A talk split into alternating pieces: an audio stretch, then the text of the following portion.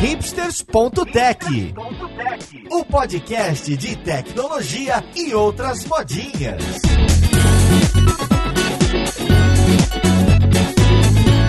Olá, caríssimo ouvinte, seja muito bem-vindo a mais um episódio do seu podcast favorito. Meu nome é Paulo Silveira, esse é o hipsters.tech e hoje nós temos mais um episódio do Tech Guide. Hoje a gente vai falar de ciência de dados e storytelling. A gente vai falar de storytelling com dados, que é uma dessas bases que aparecem em várias das carreiras de dados, de inteligência artificial, de BI e muitas outras coisas lá no site do Tech Guide. Então vamos lá, podcast, ver com quem que a gente vai conversar.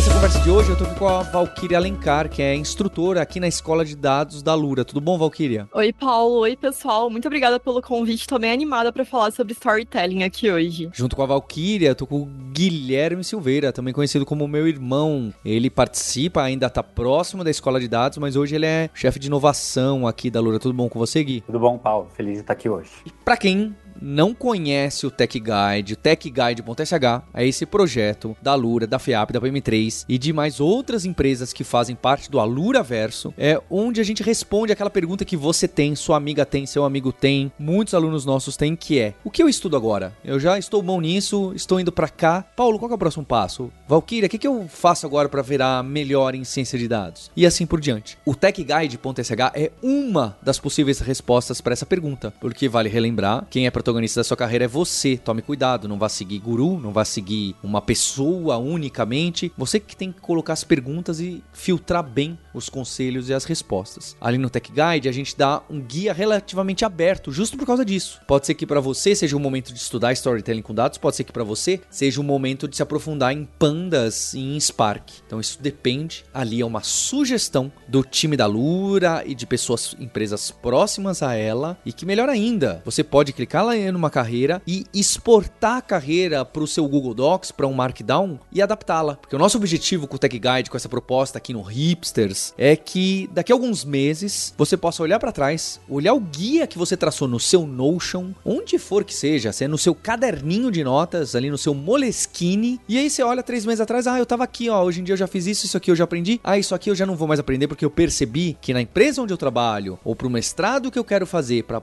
MBA que eu quero fazer, isso aqui não faz tanto sentido. Então o Tech Guide justo uma proposta para te ajudar a planejar, não a ter um plano fixo. A gente acaba mudando sim o plano, mas também sair estudando tudo, né? Acho que esse é um grande problema aqui. O podcast aqui também traz isso para você. A gente ouve tanta coisa, a gente fala de tanta tecnologia, tanta sopa de letrinha, você fala, bem, eu vou estudar tudo ao mesmo tempo e você fica trocando a cada dia o seu foco e no final a gente vira especialista em nada, que vai muito contra o, o T, o Devin T que a gente fala, que a sua especialização você precisa levar a sério aquilo que você manja muito.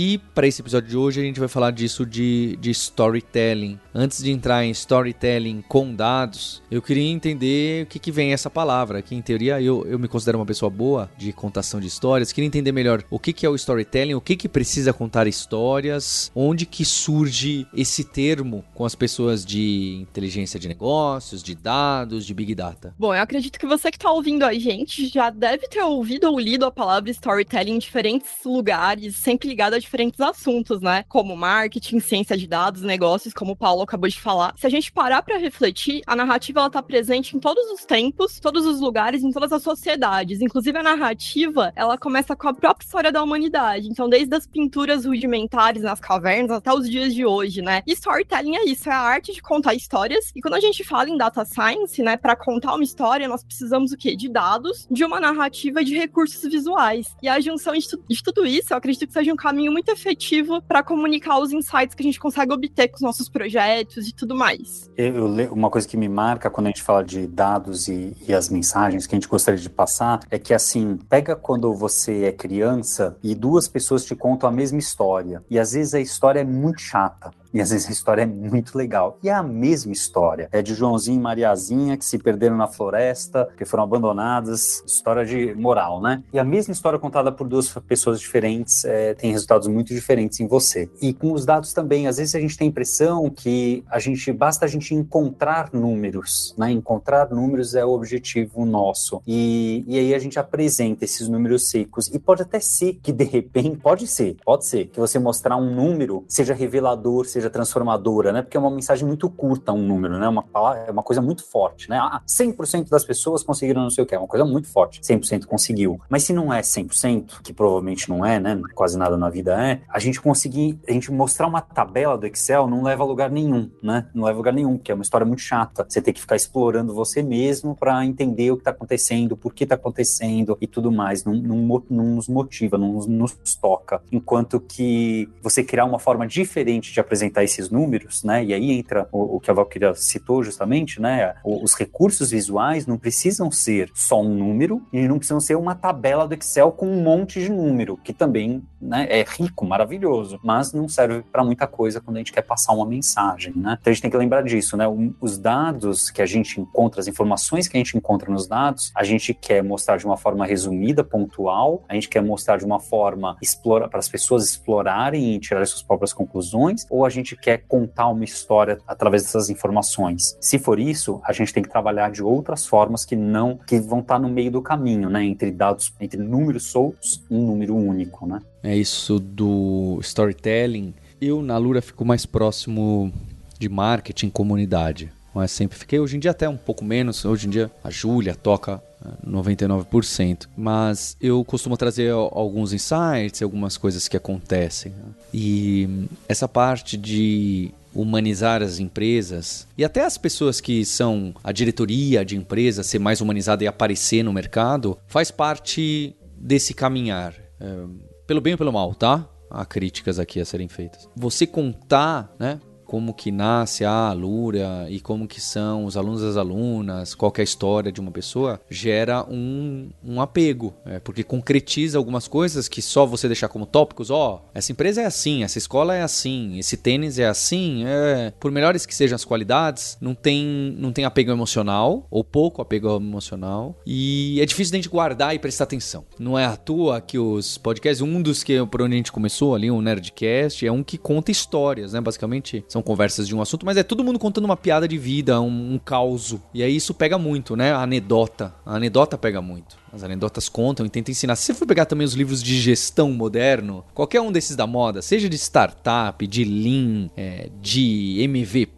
do que for, ele tá recheado até exageradamente com historinhas. Então, uma vez eu conheci não sei quem, e aí o Henry Ford, você sabia que o Henry Ford tinha não sei o quê? Por que quando Elon Musk encontrou, ou, é, sabe, eu acho até exagerado, às vezes você fala, oh, me fala o que você quer dizer antes de também só ficar contando historinha para eu tirar lição de moral. É? Então esse artifício não é novo, né? É, vem, vem de séculos aí a gente contando história para reforçar nosso ponto de vista e para auxiliar e para às vezes até a gente tender as pessoas a uma decisão. Essa é uma verdade. Não é, acho que não é à toa que o storytelling aparece nos dados, porque você fala, olha, tá aqui os dados e eu preciso apresentar um relatório para minha chefia e eu já sei para onde eu acho, eu tenho uma opinião forte de onde eu acho que a empresa tem que ir por causa desses dados. Logo, eu vou contar isso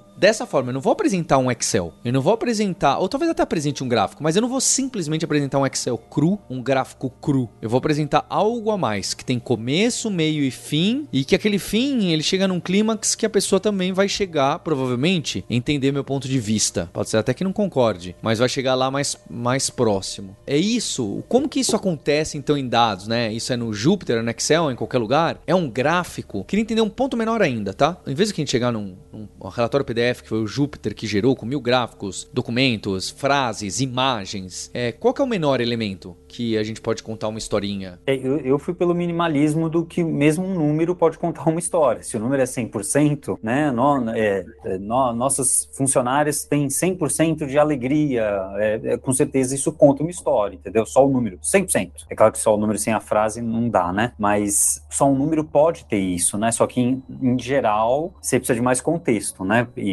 e, tem variações, e tem cenários, e tem não sei o que, e aí você quer entender esses cenários. Olha, os filmes mais assistidos têm certas características. E aí, como que eu mostro isso, né? Eu posso colocar isso através de uma frase, pode ser, olha, os filmes mais assistidos têm as seguintes características. Eu descrevo com um parágrafozão tudo isso. Pode ser num PPT um parágrafo, um parágrafo de texto que descreve isso. Ou você pode realmente mostrar um gráfico com um gráfico de barra mostrando por cada uma das categorias, por exemplo, supondo que são categorias É ação, é terror, é não sei o que, não sei o que, e quanto que teve de, não sei, eu não sei o que, que eu tô medindo, né? Se eu tô medindo é, é, caixa que foi vendido, né? Quanto que as pessoas gastaram de dinheiro com o filme, então vai ter o quanto que foi gasto com, com esses filmes. E aí você tem os gráficos de barra. Então você começa de uma coisa muito pequena e vai, e aí você pode ir pro caminho das palavras, né? Ou para caminho dos, dos gráficos, né? Depois você vai poder adicionar o tempo, então você vai poder fazer gráficos que se movem, né? Movem aí de alguma forma, você vai adicionar mais dimensões e você vai misturar tudo isso, né? Você começa a colocar um texto com imagens, com imagens que se mexem, com várias outras coisas que vão criando a tua aquilo que você quer passar. Mas muito provavelmente, quando a gente está falando disso, está falando daquilo que você citou, que é existe uma mensagem que eu quero passar. Já existe uma tendência. É diferente de toma aqui os dados brutos que eu quero que você explore e se divirta. É muito diferente disso, né? Em geral, quando a gente está falando aqui do storytelling com os dados, a gente está falando com, olha, eu encontrei algumas conclusões que eu estou tirando desses dados, dessas informações que eu estou tirando daqui, e é isso que eu quero apresentar para você. E aí a gente coloca numa história, né? Mas vai começando do pequenininho e vai crescendo. Talvez foi um pouco abstrato. Acho que é isso mesmo, Guilherme. E assim, as pessoas elas têm que contextualizar antes, né, de começar a mostrar as coisas. Eu acho que storytelling vai muito disso, de você contextualizar qual é aquele assunto, porque você tá falando sobre aquilo. Então, acho que a primeira etapa quando a gente vai criar um storytelling é descobrir qual que é o seu objetivo, por que, que você tá apresentando aquilo, né? Porque no final, a sua plateia, né, o seu público, eles vão tirar algum insight com base naquilo. Então, depois de contextualizar, é interessante também trazer qual é o problema, depois mostrar a solução, né? Acho que passar por todo esse caminho e mostrando, como o Guilherme falou, com um gráfico, com uma frase, e usar o, tipo, o melhor tipo de visualização que você acha que fica mais adequado para isso, né? Vamos começar pelo gráfico? Porque acho que o gráfico é aquele assunto polêmico que todo mundo fala e as pessoas continuam um, repetindo. Eu já vou cair direto, tá? Porque também ficar fazendo é, mistério para isso. Aí o, o, exemplo que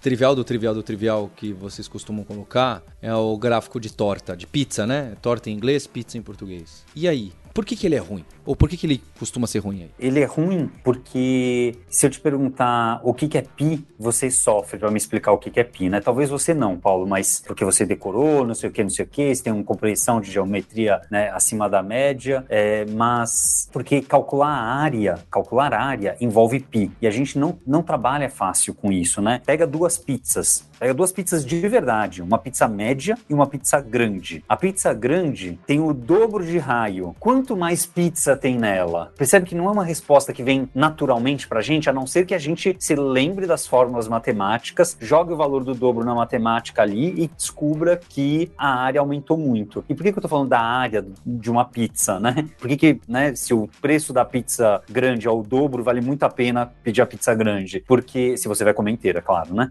Porque a gente tem essa incapacidade de calcular facilmente e comparar áreas de círculos, tá? Mas você, se eu te dou duas barras, você facilmente compara qual das duas é maior. Você bate o olho, por quê? Porque as duas estão alinhadas, né? A base é a mesma. A que vai mais longe é maior. É muito fácil. Agora, quando você tem um círculo dividido em várias fatias, qual que é a maior fatia? Então fica o desafio. Compre uma pizza, fatia em pedaços diferentes e ordene da maior para o menor só olhando e batendo no olho. Depois compare e me diz que você acertou ou não acertou. Então é muito difícil de olhar num gráfico de pizza e entender o que está acontecendo lá. Isso se você tiver oito fatias. Se você tiver 16 fatias, 32 fatias, boa sorte, você não lê nada naquilo. O que você consegue ler é, ah, tem uma grande categoria que ocupou mais da metade da pizza ou da torta, né? Beleza, você consegue ver isso, mas você não consegue ver mais do que isso. Né? Se você tem várias que têm tamanhos parecidos, a única conclusão que você chega é tem várias com tamanho parecido, você não chega em nem nada mais além disso. Enquanto que o gráfico de barra, ele vai te contar que tem várias parecidas, ele vai estar ordenado do menor para o maior, do maior para o menor, que vai te dizer qual é o maior, qual é o menor e dizer comparando um com o outro, da esquerda para a direita, direita para a esquerda. Então tem vários fatores ali que você está utilizando visuais que servem para trazer mais informação que a gente não é capaz de lidar de uma forma simples com um gráfico que é baseado num círculo ou num donut quando o pessoal quer fazer algo doidão.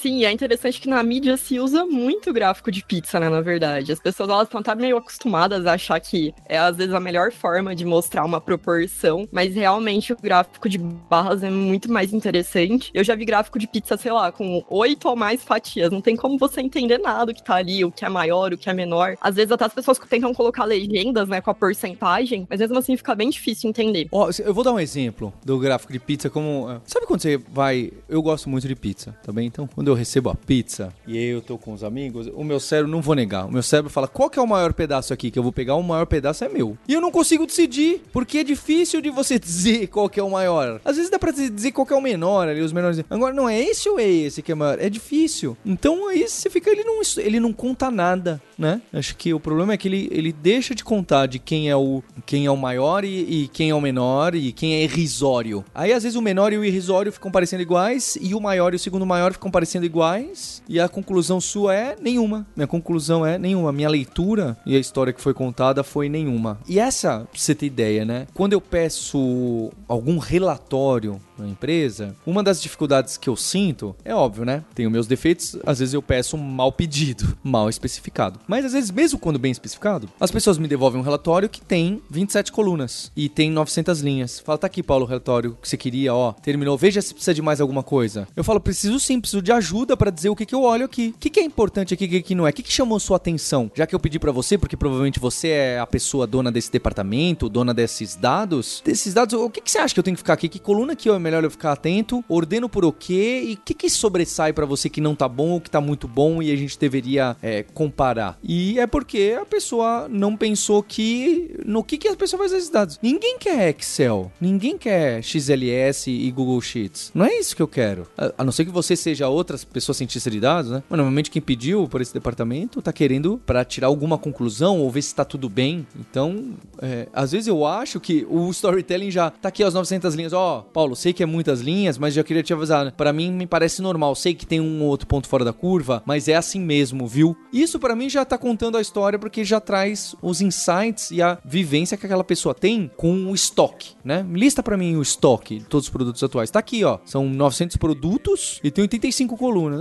Tá, ok, mas ah não, Paulo, fique tranquilo. Essas que tem zero estoque é porque realmente a gente não quer mais vender ou porque acabou de passar é, tal festa, tal período festivo. Então, um simples comentário no e-mail pode direcionar fortemente como eu vou consumir os dados ou às vezes que eu, às vezes já era o que eu queria e não eram os dados que eu queria, né? Aliás, raramente vão ser os dados que eu queria. Não é para pro tomador de decisão final ali vai ser o, a síntese. Acho que tudo isso faz sentido, Paulo. É, é essa questão de que existem formas e formas de você apresentar e tudo depende do que você quer fazer. O objetivo daquilo que você está querendo fazer. Você está querendo, né? É aquela questão do dashboard. Eu lembro de uma vez de um evento de educação e, em que eu fui com o Maurício Anish no, no começo da Lura e a gente é, tinha, todo mundo ia fazer um projeto. E eu lembro que a gente fez um projeto super específico, acho com inteligência artificial e era super legal o projeto. Bom, e eu sei que quem ganhou, a gente não ganhou. Quem ganhou o, o prêmio era fazer código na hora, né? É, quem ganhou ali uma coisa foi um projeto que fez um, um, dashboard. E me surpreendeu, porque o dashboard é justo isso, um dashboard, né? Na área de educação ainda. Um dashboard que mostra para você, que permite que você cruze dados, isso é, você cruze uma tabela de mil informações por mil informações e permite a criação de um milhão de gráficos, não serve para nada. Essa é a verdade. Porque ninguém que é ser humano vai passar por esse um milhão de gráficos e encontrar algum gráfico útil, porque você tem um milhão de gráficos para explorar, né? Então você já vai saber, opa, eu queria ver o gráfico A por B, e aí você vai ver o gráfico A por B. Você não vai ficar explorando um milhão de gráficos. E mesmo que você explorasse um milhão de gráficos, você encontrar alguma coisa por sorte ou por azar, e não porque aquilo talvez faça sentido. Então, é...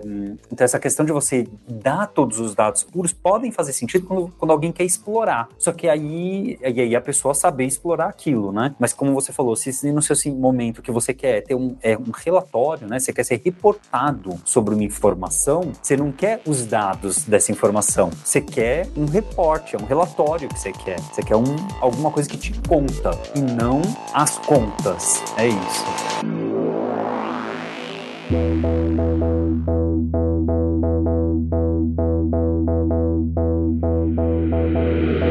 Na pauta aqui, o Fabrício deixou de exemplo o storytelling com dados, o, aquele Rapids do Spotify, né? O resumo do Spotify, não sei como que coloca em português isso. Então é aquele review seu do seu ano no Spotify. O que, que você mais ouviu?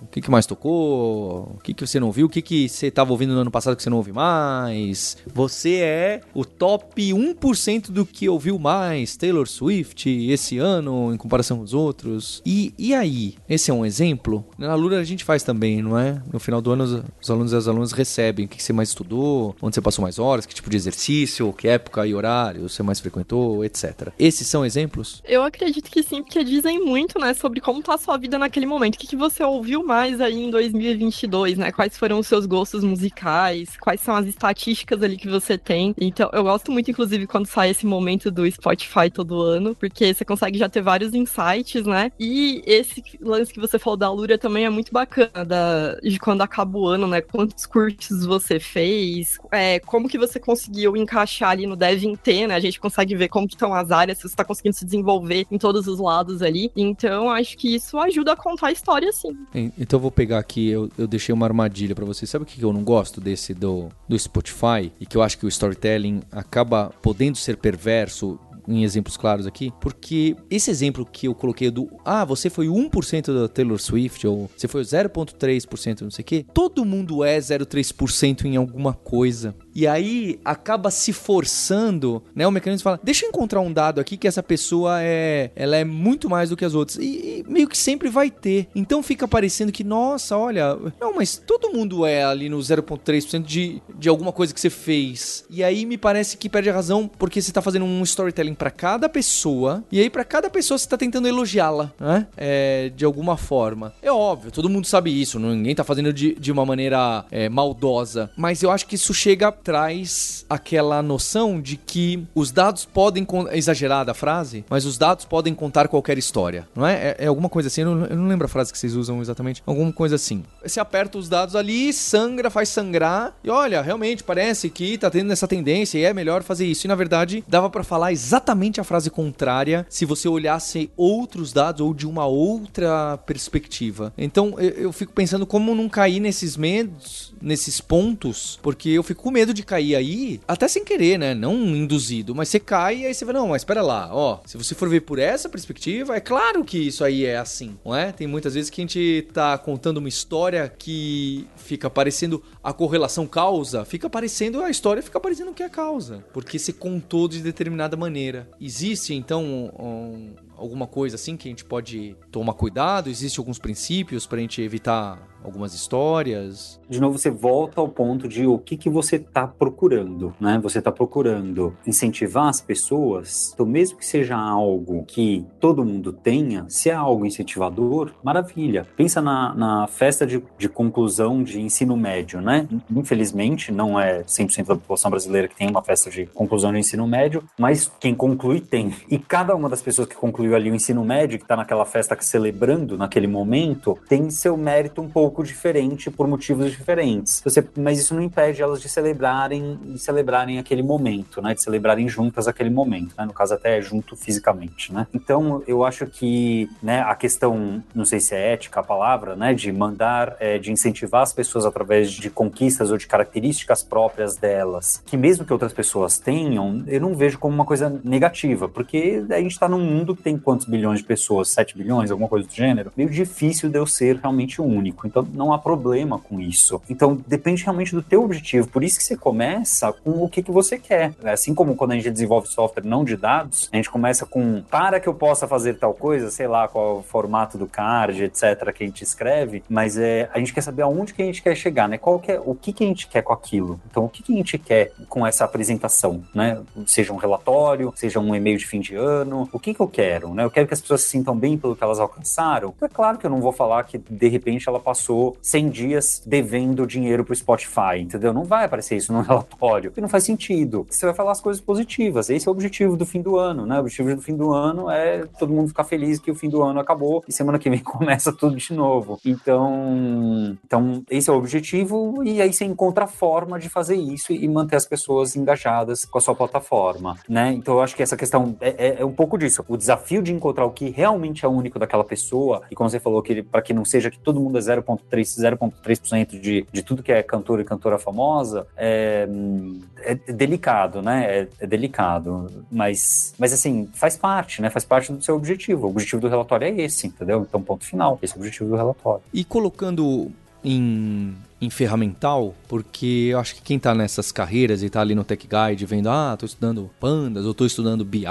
ou tô estudando mesmo Excel, sei lá eu, e ouve falar do storytelling e etc. O que que seria uma entrega com, com storytelling de uma forma mais arrojada. Tá? Eu quero entender falar. Sabe que você vai pegar um projeto, ou um resultado, ou um relatório, você vai olhar e vai falar assim: Poxa, aqui foi bem aplicado os princípios. Vai ser o quê? Vai ser um PDF com muitas imagens e correlacionando um pedacinho da tabela de exemplo com outro pedacinho e mandando link para uma carry para a própria pessoa poder rodar e explorar. Ou vai ser um Jupyter Notebook que é fácil também de uma pessoa não programadora entender. Vai ser simplesmente dois gráficos interessantes que já mostram o crescimento, tem as barras comparando ano sobre ano e tem também a taxa de crescimento numa linha. O, o que seria exemplo falar, poxa, esse relatório relatório tá bem estruturado, o que seriam? Precisa ser um, algo super bonito que parece stories ali do Spotify, sabe? É, o que, que é esse entregável? Eu acho que primeiro depende muito do público-alvo, né? Se ele é um público mais técnico, se são pessoas que não entendem muito, por exemplo, de ciência de dados, para quem você tá mostrando isso, né? Mas, no geral, assim, se é um público mais técnico, eu acho muito legal começar desde um Jupyter Notebook ou um Google Colab, por exemplo, que você consegue mesclar o código com textos, né? Então você consegue contextualizar ali no começo do notebook, explicar o que você está fazendo, por quê, né? E aí você coloca os códigos, os resultados, aparecem, né, os gráficos ali, as imagens, você já consegue discutir o que quer dizer aquele resultado, que insight você tirou daquilo. Então, simplesmente com o notebook você já consegue fazer isso. Mas também existe a opção de fazer um PPT, se for uma apresentação, né, e mostrar os resultados principais ali, focar mais nos resultados, na visualização gráfica, né? Também você pode escrever um artigo contando o que, que você conseguiu de obter de resultado, eu costumo fazer isso muito no Medium, né? Pegar um projeto que eu fiz e fazer um storytelling, escrever ali no Medium e compartilhar com a galera. E até gente que não é da área costuma ler, porque se interessa em descobrir coisa nova, né? Então eu, eu acho que é isso, assim. É, e você pode fazendo isso à medida que você tá encontrando os seus resultados. Porque lembra que é interessante a gente compartilhar o processo, não só o resultado final. Então, se você está usando um Jupyter para um notebook, né, para você fazer suas anotações, aliás, o objetivo do notebook é fazer a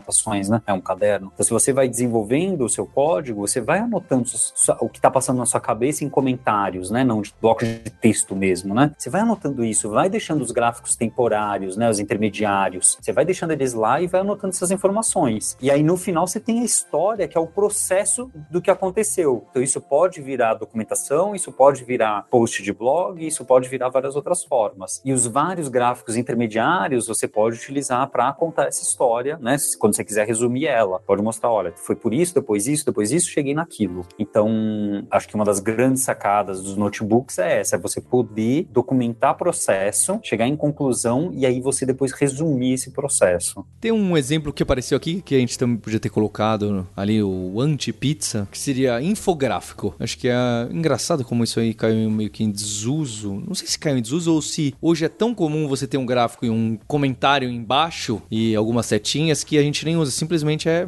um gráfico. É óbvio, também teve um, um tempo aí, anos atrás, que foi um exagero, tudo era infográfico, né? Não existia mais nada que não fosse infográfico na internet. Mas acho que também faz algum sentido. E aí você tem alguns sites que até se popularizaram por trazer dados importantes, história da guerra, em números, contando a história, mas também ao mesmo tempo mostrando os números e o impacto no planeta. Faz sentido essa comparação? O infográfico é uma coisa muito ruim mesmo, em geral, né? Tinha muitos infográficos muito ruins. Então, em geral, era muito ruim. No sentido de que não era um infográfico, era um Excel em forma de gráfico. Era um pôster de Excel. Então, você tinha lá todos os números e um monte de coisa que não servia para nada. Não tinha conclusão nenhuma, não tinha nada de útil para tua vida, entendeu? Não tinha nada de útil. Era um monte de informação que simplesmente as pessoas copiavam colavam lá num pôster e esse pôster, que era gigantesco de tamanho, não servia para nada, né? Então era justamente essa questão de novo, o que, que você quer com esse infográfico, sabe? O que, que você quer? É para a pessoa agir através daquilo? Então tem as informações para a pessoa agir? Ou tem um bilhão de informações e ninguém vai agir em nada porque nem vai ler nada, nem vai ler tudo, nem nada, entendeu? Eu acho que o que aconteceu muito do infográfico era isso, era as pessoas criavam para tudo que era coisa, entupiam de informação com um gráfico de pizza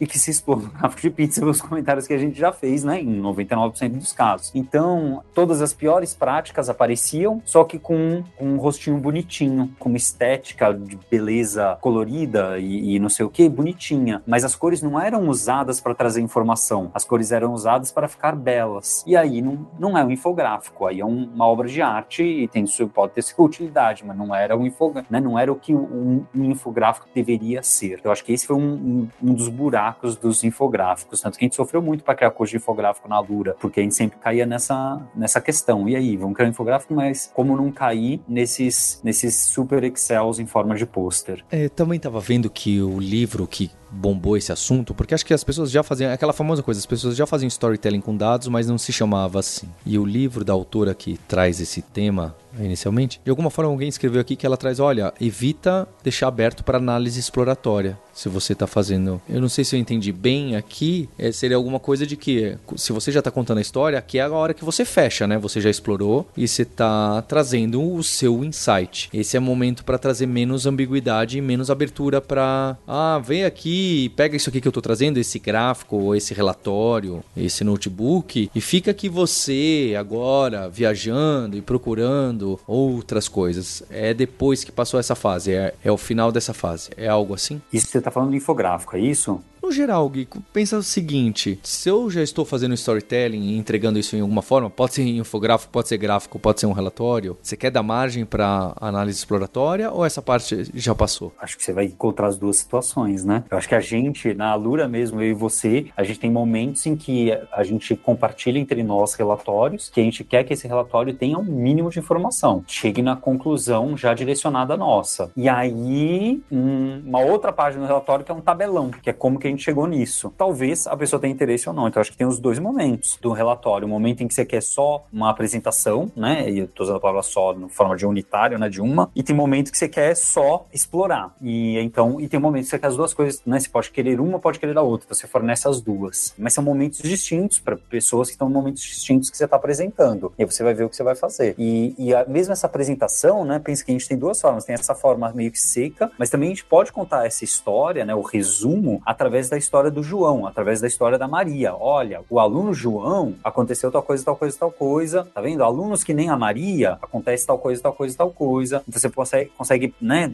personificar e, e dar mais vida à sua história que você está contando com os seus dados, pegando exemplos reais, né, casos pontuais ali dos seus dados, para ilustrar aquela mensagem que você está querendo passar. Mas você tem essas duas formas, né? A forma mais dado cru, mesmo que seja já um resumo, né? Que você pode apresentar em tabela, e a outra, e talvez o seu relatório seja uma das duas, depende realmente do que você precisa. Você mesmo citou que tem casos que você queria já o resumido, já provavelmente tendencioso, né? Porque eu tô dizendo isso porque não dá pra gente ter tendência zero, né? A gente tem uma tendência inicial nossa própria quando a gente vai resumir. Mas talvez você queira justamente pedir, olha, eu queria um, relatório que não me traz a tabelona, mas que me traga, né, os problemas e os problemas e, as, e os positivos e tudo mais, né? Que seja, entre aspas, neutro, né? Mas, de novo, vai ser difícil, mas acho que seria o ideal, né? Né? Mas, de novo, depende do, do que a pessoa precisa. Depende realmente. Não, acho que não tem uma regra de sempre é um, sempre é outro. Com certeza não. Ah, eu concordo também. Acho que também não tem uma regra dessa, não. Acho que tem esses dois momentos mesmo. Eu entendi, tá? Eu acho que eu conheço e inclusive é algo que eu cobro. É mais fácil de eu pegar isso porque isso é algo que eu quero do que entender assim, esses dados em si. Mas como que a gente aprende a contar essa boa história com os dados e, e misturar sabiamente frases com gráficos, com pedaços de tabela, com links para carries, para que a gente possa trazer algo robusto e que possa auxiliar na decisão e que possa indicar um caminho da exploração que eu fiz. O que, que são as coisas que se estuda para isso? Ou é mais o ferramental? O que, que a gente estuda para contar essa história? Então, Paulo, tem um livro que é bem conhecido, né? A galera fala que é a Bíblia da visualização de dados e do storytelling, que é aquele livro, Storytelling com Dados. Eu acho que é um guia sobre visualização de dados para profissionais de negócios. Lá explica muito bem como fazer isso, né? Como construir todo esse processo, desde criar uma visualização eficaz até você conseguir contar essa história. Então, é um livro que eu sempre costumo recomendar pra galera ler, né? E, no geral, eu acho que depois que você coloca esse contexto, né? Quando você começa a contar ali qual é o seu problema e o que você vai solucionar quando você tá apresentando os seus resultados, é muita coisa acontece no momento do storytelling, né? Inclusive, eu tava lendo esses tempos alguns artigos falando sobre partes do cérebro que são afetadas quando a gente conta uma história. É, liberação de neurotransmissores, tem processo de acoplamento neural, é muita coisa envolvida. E quando a pessoa que tá ouvindo a história, ela se conecta com aquilo de alguma forma, né? Quando ela vê que tem algo em comum ali com a vida dela, com o que ela tá fazendo também no trabalho, ela consegue lembrar melhor daquela história que ela ouviu e absorver melhor aquilo. Então tem muita coisa ligada a isso quando você tá contando, né, a história e usando esses recursos visuais. Então acho que é uma boa ler livros como esse, né, para você ter esses insights e aprender como fazer melhor esses recursos de oratória e tal. Então existe uma área toda de visualização de dados, que é um primeiro passo, né, que é como a gente vai visualizar o que a gente quer passar, né, essas mensagens que a gente quer passar. Então vai, vai falar sobre as várias dimensões de visualização, vai falar muito sobre visualização mesmo, como que a gente vê informação e de formas em geral gráficas, né? E aí depois o storytelling vai, vai montar em cima disso como recurso